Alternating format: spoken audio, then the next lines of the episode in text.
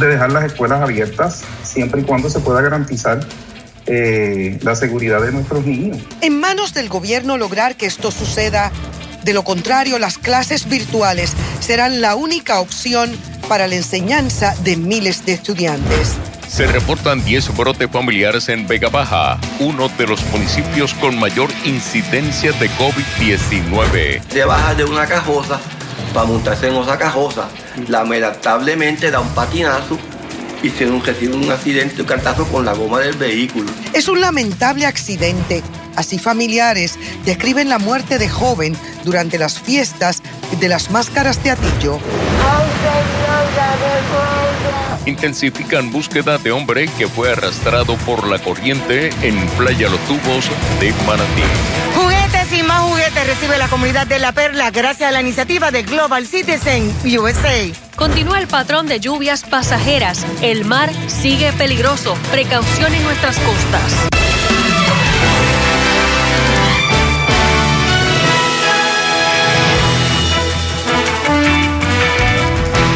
Buenas tardes, bienvenidos a Telenoticias. A pesar del inusitado aumento de contagios por COVID, no hay razón por ahora para posponer el inicio de clases en las escuelas públicas del país, afirma el doctor Marcos López, miembro de la coalición científica. Bueno, el experto recomendó seguir las guías que se han puesto en práctica y que mantuvieron a la raya la variante Delta al tiempo que pronosticó que la incidencia de casos debe comenzar a reducir pronto. Walter Soto León con la historia.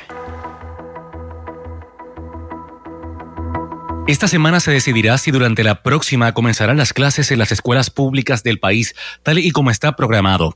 Una de las opiniones que tomará en cuenta el gobernador es la de la coalición científica. En el repunte pasado que tuvimos de Delta, el mantener las escuelas abiertas ayudó mucho a que esto, los casos, principalmente en esos grupos de edad, no aumentaran tanto. Así que eh, podría ser una gran opción. Eh, hay que vacunar a nuestros niños. El doctor López opinó que ante el panorama actual, el uso de mascarillas dentro del salón de clases en conjunto con las demás medidas tomadas durante el semestre pasado deben ser suficientes, incluso con el escenario de una población menor de 5 años para la cual no existe vacunación.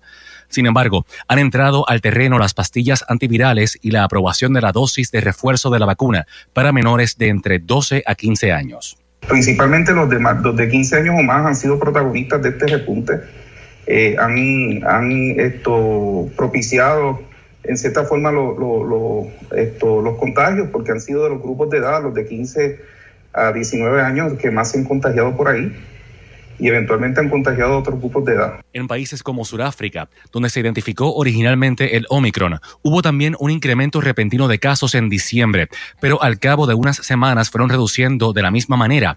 El experto opinó que es muy probable que así ocurra en Puerto Rico en algún momento de este mismo mes. Se supone que en Puerto Rico, pues ya después de la Semana de Reyes, eh, y, obviamente unido al, al hecho de que la gente responde, pues ya podamos eh, ver estos cambios eh, significativos en, en, la baja de contagio. Aunque desconoce de casos locales de contagios de COVID simultáneamente con influenza o micoplasma, como está ocurriendo en Europa, subrayó que la mejor práctica es lo aconsejado para evitar el COVID. Pero de que puede ocurrir, puede ocurrir.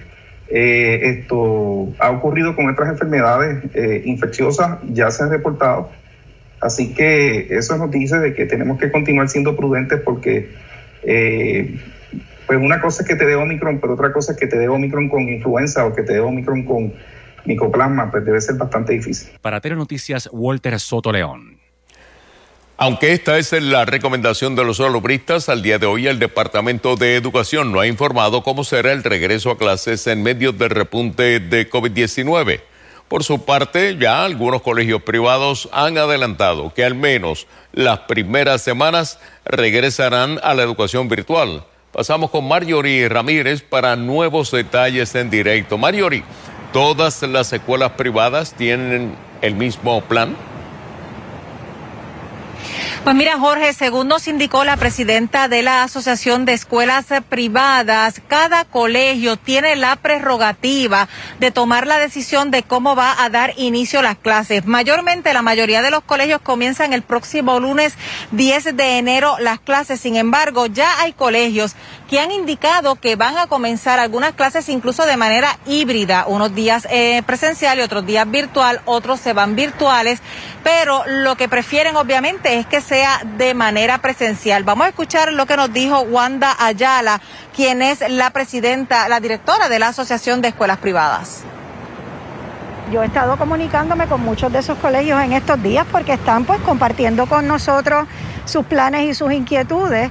Y hay muchos colegios que tienen en perspectiva comenzar de manera virtual por lo menos la primera semana o las primeras dos semanas. Otros están bien abiertos a seguir eh, con estudiantes presenciales y virtuales, pero con una menor cantidad de estudiantes de manera presencial. Pero como mencioné anteriormente, pues los colegios se han estado preparando para esto porque esto cambia todos los días. Probablemente el plan que tú hagas hoy, a lo mejor la semana que viene lo tienes que alterar nuevamente. Pero es importante que, que los padres estén conscientes de que las instituciones privadas toman la decisión de cómo es que van a comenzar y que si ustedes tienen cualquier duda, la mejor oportunidad de conocimiento es comunicarse directamente con sus instituciones educativas. En lo que sí se va a cumplir es en la orden ejecutiva en el que dice que los niños de más de cinco años que ya tienen que estar vacunados para que vayan presencial tienen que tener la vacuna de manera compulsoria. De otra parte, en la Universidad de Puerto Rico comenzarán las clases virtuales. Así lo dio a conocer hoy la directora interina de la Universidad de Puerto Rico. Esto tras consultar con un epidemiólogo y el comité de recintos en busca de la seguridad de los estudiantes, así también como los empleados. Lo que sí indicó es que aunque también los recintos tienen distintas fechas de comienzo de clases a partir del 10 de enero hasta el 31 de enero, lo que sí tienen planes es de que sea en febrero retomar entonces las clases de manera presencial, depende de los casos. Esa es la información que tenemos en directo para Telenoticias, les informó Marjorie Ramírez y docenas de residentes de Vega Baja desafiaban las condiciones del tiempo esta mañana para someterse a una prueba para la detección del COVID tras las festividades navideñas de los últimos fines de semana del 2021. Como nos informa el compañero José Tevez, Vega Baja es uno de los pueblos de mayor incidencia de COVID aquí en Puerto Rico. De acuerdo a sus datos demográficos, no empece los esfuerzos del gobierno municipal en llevar orientación a todos los sectores de la comunidad. Con una población de 50.023 habitantes, Vega Baja tiene 1.362 casos de COVID para una tasa de positividad de 32.98 dentro de los parámetros de la isla. Lo que sí está alto entre los primeros lugares del país es el nivel de incidencia que se encuentra en un 1.073 según las estadísticas del Departamento de Salud. Estamos moderado alto. Sí, sí. ¿Y qué sería necesario, ustedes entienden, para bajar ese moderado alto? Bueno, nosotros seguir orientando a la comunidad porque no podemos dejarle todo al gobierno. Actualmente Vega Baja tiene 10 brotes de COVID activos. Todos son por contagio familiar y cada uno incluye un grupo de 5 a 6 personas.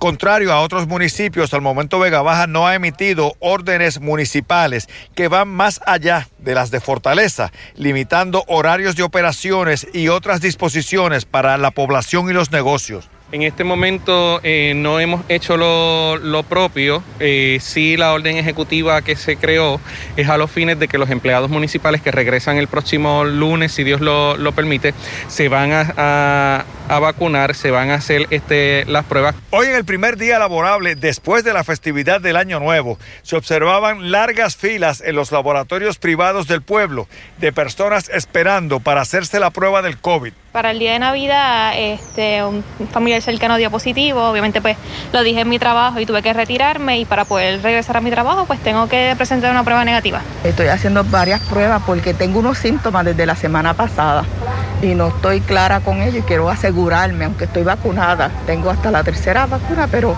quiero asegurarme. Estamos desde las siete y media de la mañana aquí, hemos cogido lluvia, el sol sale, vuelve y se esconde, pero somos responsables. El aguacero grande para muchos, sin embargo, cayó cuando tras horas en las filas escucharon este anuncio. Tiene triple M Vital, Medical Vital, Medical privado. Las órdenes médicas de la página 62PR y Omec Doctor funcionan con esos planes. Para Telenoticias, José Esteves. Bueno, y al igual que en Vega Baja, largas han sido las filas para efectuarse las pruebas para detectar el COVID en los municipios de Toa Baja y San Juan, donde cientos llegaron a los centros designados y a los laboratorios en busca de hacerse la prueba. Entre tanto, en Cataño, hoy vacunaban a los que llegaron al centro de convenciones del municipio. Con la cantidad de personas haciéndose la prueba de COVID-19, la presidenta de la Asociación de Laboratorios de Puerto Rico reconoció hoy que el gobierno tendrá que flexibilizar el periodo de 48 horas que le otorga a los pasajeros de vuelos domésticos que llegan a la isla sin una prueba negativa. Suheila Mela informa. Después del fin de semana de despedida de año, comenzaron a regresar muchos puertorriqueños que viajaron principalmente a los Estados Unidos para visitar a su familia y festejar junto a ellos la temporada navideña aunque un nuevo requisito impone que los viajeros de vuelos domésticos presenten una prueba de COVID con resultado negativo realizada 48 horas antes del vuelo, encontramos que la mayoría se la haría aquí. Que aquí se está practicando más el protocolo que afuera. ¿Trajo la prueba que se está exigiendo? No, porque yo hice la prueba el viernes y como no me llegó, yo tengo que volver hoy a hacerme la prueba nuevamente. Y entonces la envía para que no me multen, pues son 300 dólares de multa. ¿Trajiste prueba o no, trajiste eh, prueba? Este, me habían dicho que podía hacérmela aquí, pero si, tenía síntomas. Entonces no tengo síntomas, así que... Ahora en 48 horas, entonces tienes que traerla. 48 horas buscar, que están muy llenos los, los laboratorios. ¿Qué le pidieron? Pues este, el resultado de la prueba y, la de las vacunas. La nueva medida entró en vigor el pasado 27 de diciembre como parte de las órdenes ejecutivas que firmó el gobernador para frenar el peligroso repunte de contagios que mantiene la tasa de positividad por encima del 32%.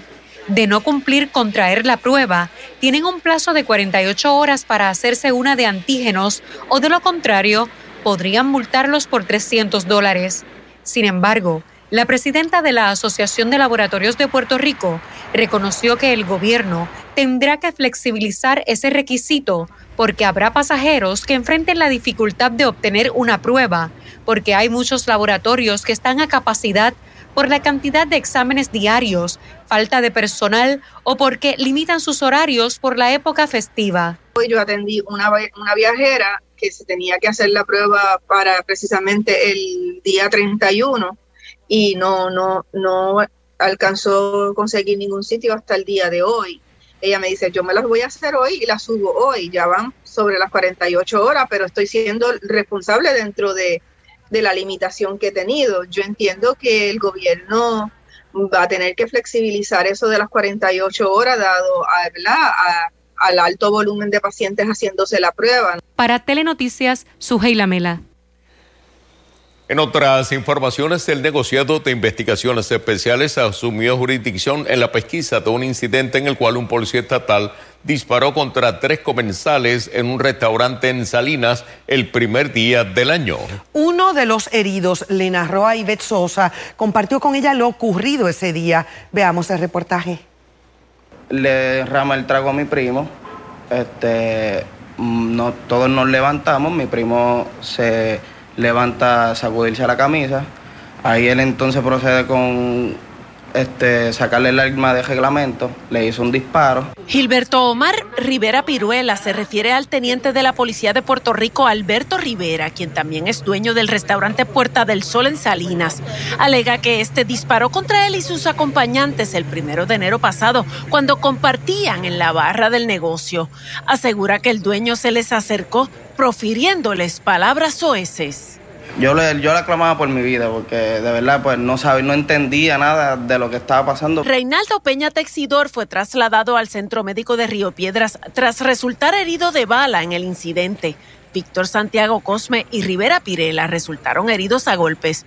También requirieron atención médica. El guardia de seguridad me detiene, me agarra y él viene encima de mí y me rompe a agreder. Me arrestaron Este, nunca me leyeron los, mis derechos, no me dieron esta oportunidad de hablar por teléfono, de hacer una llamada, nada.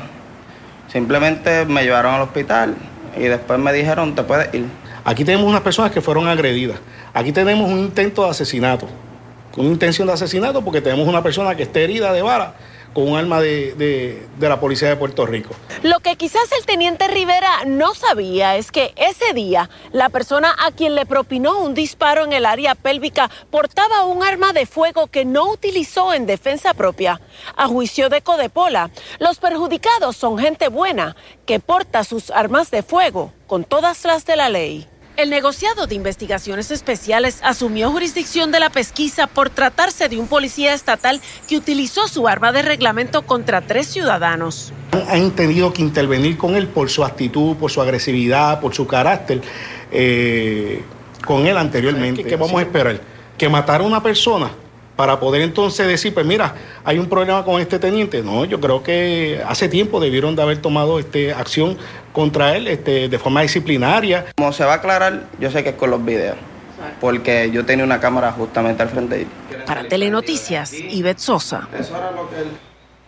Los padres del joven de 22 años que murió tras golpear su cabeza contra un vehículo en marcha durante el Festival de las Máscaras de Atillo exoneraron al conductor, abogaron porque la tragedia no sea utilizada contra el evento.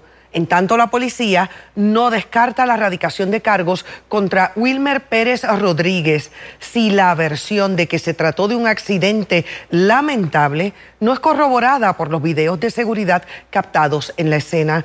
Luis Guardiola nos amplía. Cristian Hernández Vázquez, de 22 años, era parte de la comparsa de los anormales que participó en el Festival de las Máscaras del martes pasado. Es un nene bueno, nene calladito bueno, no hay nadie que diga mal de ese niño. Minutos antes del accidente en la calle Mangotín, que le costó la vida, habló con su madre. Ella lo llamó, para mami, ya voy, y llegamos, ¿entiendes? Pero si tiene que pasar, tiene que pasar, porque no era que estaban cogiendo más que allá, venían hacia la casa. Eran cerca de las 9 y 30 de la noche del martes cuando en una de las muchas peripecias de ese largo día de los inocentes, Cristian resbaló. Obviamente estaba fuera del vehículo, intentó abordar él, mismo, pierde el balance cae sobre el pavimento y el vehículo lo arrolla con la goma posterior. Contrario a la versión oficial, su padre alega que el conductor no arrolló a Cristian. El jeep no le pasó por encima, como han dicho por ahí. Fue un chaspazo que le dio con la goma y le aventó un poquito de rostro, que fue lo que le cortó un un sangrado cerebral que causó la muerte cerebral. La muerte de Hernández Vázquez fue certificada el día de Año Nuevo. Orlando y Wanda han sentido el apoyo de familiares y amigos, muchos también corredores de las fiestas, que oraron por la recuperación de Cristian. Ese apoyo fue muy importante para nosotros y todavía siguen llamando y están pendientes de mí y de nosotros. Se lo agradezco. El conductor del vehículo que alegadamente huyó de la escena fue identificado como Wilmer Pérez Rodríguez de 24 años. La policía ocupó el vehículo y corroborará antes de erradicar cargos. En cámaras, tanto en el garaje Puma como en el mundo musical cristiana, verificar esos eventos, a ver si es compatible la información que ellos nos dieron versus la que están en los videos. El conductor de vehículos no se da una cerveza, no bebe, a persona cristiana, le gusta el ruido y el alboroto, le dije que no tengo ningún tipo de interés, yo, yo y mi esposa, ni sus hermanos para tomar acción contra él. La muerte de Hernández Vázquez revive las críticas contra esta celebración en la que participaron cerca de 2.000 personas este año.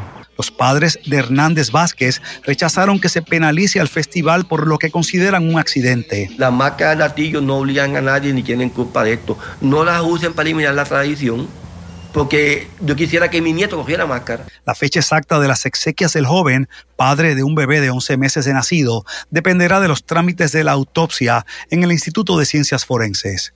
Para Telenoticias, Luis Guardiola. Amigos, a esta hora personal de FURA y manejo de emergencia continúa la búsqueda de un joven que desapareció en la playa Los Tubos tras ser arrastrado por las corrientes. El mal tiempo ha sido un factor adverso mientras familiares no pierden la esperanza que se ha encontrado con vida. Maribel Meléndez de Pontán amplía.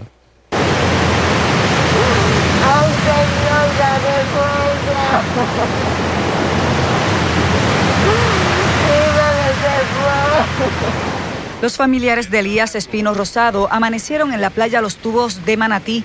Aguardan con fe la esperanza de un milagro. Estamos positivos, que aparezcan y con vida.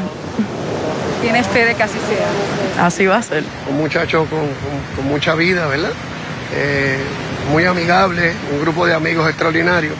Eh, ninguna madre piensa en lo peor, uno, uno como familia espera ver un milagro y por eso todavía estamos aquí. Elías se encontraba compartiendo con unas amistades en este sector de la playa Los Tubos cuando a eso de las 6 de la tarde decidió adentrarse para darse un chapuzón. Sin embargo, dos factores jugaron en su contra. El oleaje estaba bien picado como ahora y aparentemente no sabía nadar. Que estaba fuerte. Así que él hasta me dijo como que cuando venga la ola nadamos para la orilla. Y pues yo nadé y cuando llegué me aguanté de una roca y cuando miré para atrás él se había quedado en el mismo lugar. Así que pues empezamos como que nada, nada. Eh, solamente había una pareja un poco más arriba y vino a ayudarme. Y luego de eso pues yo cogí rápido y llamé al 911 y pues luego a sus familiares, pero pues él se quedó en el mismo lugar. En todo momento lo estabas viendo. Sí. Y mientras observaba, él te hacía algún gesto, alguna seña. Sí, él me gritó, ¿Qué te decía? Ayúdame. ¿Te hacía gesto con las manos? ¿Él trataba de No. nadar? No, no, no nada mucho. No nadaba mucho. No. ¿Y viste entonces cuando desapareció en el agua? Sí. Esta mañana las fuertes resacas y el mal tiempo complicaron la búsqueda del joven de 21 años. Buzos, así como personal de FURA, manejo de emergencias y de la Guardia Costera peinaban el litoral por aire, agua y tierra. Probabilidades de vida. Wow, lo mantengo como siempre 50 y 50 porque no sabemos, ojalá, ¿verdad? Que no estuviéramos hablando de una fatalidad bien difícil. Hablamos de una zona costera rocosa donde abundan las cuevas y las corrientes marinas son intensas, pero de nada sirven las advertencias cuando hay personas que desafían la naturaleza. Hay muchos que les gusta desafiar pues las inclemencias del tiempo y Con las Pues, consecuencias. eso, eso nos toca, eso es un precio que, que- que se paga cuando, cuando violamos, desafiamos la naturaleza.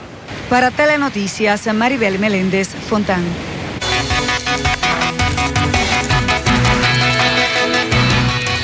Bueno amigos, vamos a pasar con Samira Mendoza. Samira, durante el día de hoy las condiciones marítimas no eran las ideales para la búsqueda. Uno se pregunta si mañana eh, van a mejorar eh, las condiciones. Realmente las condiciones marítimas se espera estén a lo largo de esta semana deterioradas y más para el miércoles, porque se anticipa la llegada de lo que es una marejada. Por esa razón tenemos varias alertas vigentes, entre ellas el riesgo de corrientes hasta el martes en la noche, pero ojo, algunas de estas alertas las siguen extendiendo y pudieran estar añadiendo otras como riesgo para aquellas personas que tienen pequeñas embarcaciones. Esa advertencia a operadores. Y es que tenemos olas rompientes en la costa hasta los 12 pies. En el Océano Atlántico se espera que el oleaje esté entre 3 a 5 pies. El Mar Caribe, que las playas del sur son más agradables para la familia, bañistas, estarán de 1 a 3 pies al menos. Pero en el Atlántico esperamos oleaje que esté bastante alto durante estos días. Por favor, precaución. Esperamos dos eventos de madrejada, de hecho. Uno que se espera sea para el miércoles, jueves aproximadamente y otro que sería aproximadamente para el domingo, ya para el próximo fin de semana que podemos ver esas condiciones marítimas peligrosas. Eso se da porque sistemas de frentes fríos desalojan la zona de los Estados Unidos y una vez se desplazan en el Atlántico, eso genera condiciones marítimas peligrosas. Toda esa energía lo primero que hace es chocar con nuestra costa del norte. El norte de Puerto Rico viene siendo esa primera barrera, nuestro frente en este caso de, de esas marejadas que llegan y ese fuerte oleaje que rompe justamente en esas zonas costeras. Cinco pies, seis pies aproximadamente en las boyas del norte en el Atlántico. Nuestras boyas locales, locales de Caricú se están marcando cinco pies al norte. Tenemos la del noroeste, cuatro pies, cuatro pies al sur de Puerto Rico. Y si se fija, tenemos la alerta que se extiende por todo el oeste, norte, este de Puerto Rico, también para Culebra y Vieques está vigente el riesgo de corrientes. Cambiando de tema un poco, tenemos aviso de bandera roja y es que existe la posibilidad de incendios de maleza. Ya estamos comenzando a ver ese patrón donde tenemos fuertes vientos y eso se combina con condiciones secas y baja humedad. Hemos estado en una racha de días sumamente seco. Hoy fue que vinimos a ver algo de lluvia que realmente lo que hizo fue afectar regiones del norte, el este de Puerto Rico y por eso también se complicó la búsqueda de este joven porque estaba lloviendo para porciones del norte y ahora en el oeste de Puerto Rico. Pero el sur se ha mantenido bien seco y desde Ponce hasta aproximadamente Patillas tenemos esa alerta hasta las 6 de la, de la tarde. Próximamente vamos a estar hablando de lluvia y otros parámetros del tiempo.